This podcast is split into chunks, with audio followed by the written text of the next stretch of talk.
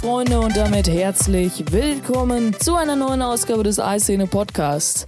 Das Apple Media Event steht bevor und wir fassen noch einmal alle wichtigen Informationen dafür zusammen. Viel Spaß! Wir haben lang nichts mehr hören lassen über diesen Podcast. Das lag leider daran, dass der Kollege und die Kollegin, die den Podcast vorher betreut haben, leider zeitlich sehr eingespannt waren. Zusammen mit meinem Kollegen Mix Bambulis wagen wir nun einen neuen Versuch. Ab sofort kommt dieser Podcast wieder wöchentlich und bringt euch kurz und knackig die wichtigsten News aus der Welt des angebissenen Apfels. Also dann, auf geht's! Am Montag ist es endlich wieder soweit. Apple hat ein neues Media-Event angekündigt. Unter dem Motto Spring Forward wird Apple dann das Release-Datum und die Preise der Apple Watch bekannt geben. Angeblich soll uns Apple auch noch neue Funktionen der Apple Watch, also sowohl hardware- als auch softwaretechnisch, vorstellen. Unter anderem soll es sich dabei um einen Batteriereservemodus handeln, die Speicherkapazität der Watches und vieles mehr. Es gibt ja schließlich genug, was man uns Anfang September noch nicht gezeigt hat. Laut 9to5Mac soll Apple Smartwatch bereits im April in deutschen Apple Stores verfügbar sein.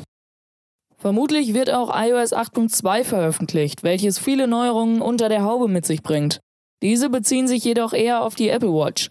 Diese benötigt ein iPhone 5 oder neuer und iOS 8.2 fügt den Support des Koppelns und der Kommunikation mit der Apple Watch hinzu. Mit iOS 8.2 wird ebenfalls eine neue Xcode-Version erscheinen, die dann WatchKit enthält, also die Entwicklungsumgebung, mit der Entwickler eigene Apps für die Apple Watch schreiben können. Auch interessant ist die Meldung, dass angeblich auch ein MacBook Air vorgestellt werden soll. Dabei handelt es sich nicht um irgendein MacBook Air, nein, es handelt sich um ein MacBook Air mit 12 Zoll Retina-Display.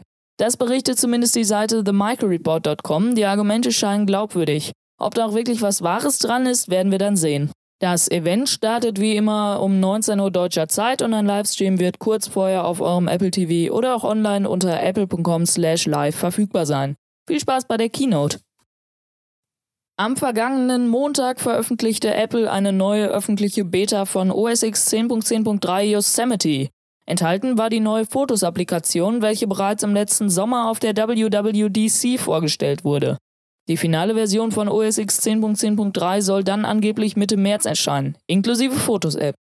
Übrigens, Apple hat in den letzten Tagen auch noch einmal Nutzer von Aperture per Mail daran erinnert, dass die Weiterentwicklung des Programms eingestellt werde. Auch der Support werde eingestellt, so Apple. Bisherige Nutzer müssen auf die neue eben genannte Fotos-App ausweichen oder sich nach einem Alternativprogramm wie beispielsweise Adobe Lightroom umsehen. Android Wear für iOS. Angeblich soll diese Aussage bald schon mehr als nur ein Gerücht sein.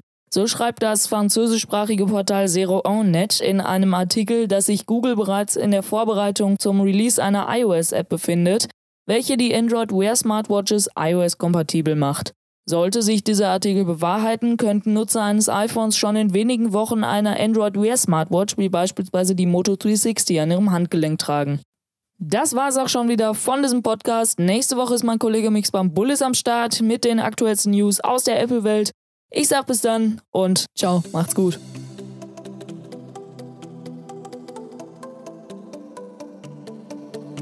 Mehr Informationen zu diesem Podcast oder auch tägliche News findest du online unter iCine.com. Wir freuen uns auf dich.